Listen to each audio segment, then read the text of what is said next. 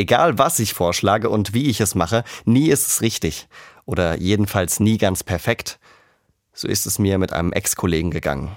Ich habe noch nicht mal den Mund aufgemacht, da war er schon dagegen. Oder der Nachbar meines Onkels, der hat sich ähnlich ätzend verhalten.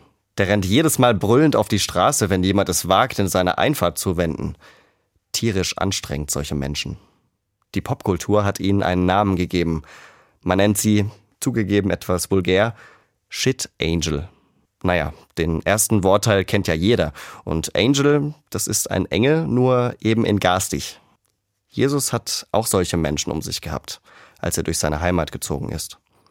Die einen fanden ihn zu friedliebend, die nächsten viel zu provokant, und alle haben ordentlich Stimmung gegen ihn gemacht.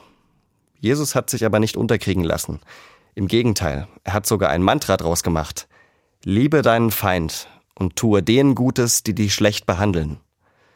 Naja, hätte ich jetzt meinem allzu freundlichen Kollegen damals für jeden Widerspruch einen Kuchen backen sollen?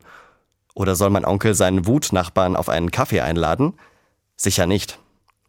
Aber wenn ich hinter meinem Ärger sehe, dass dieser wutschnaubende und unsympathische Kontrahent vor mir auch ein geliebter Mensch Gottes ist, dann kann der Shit zum Angel werden.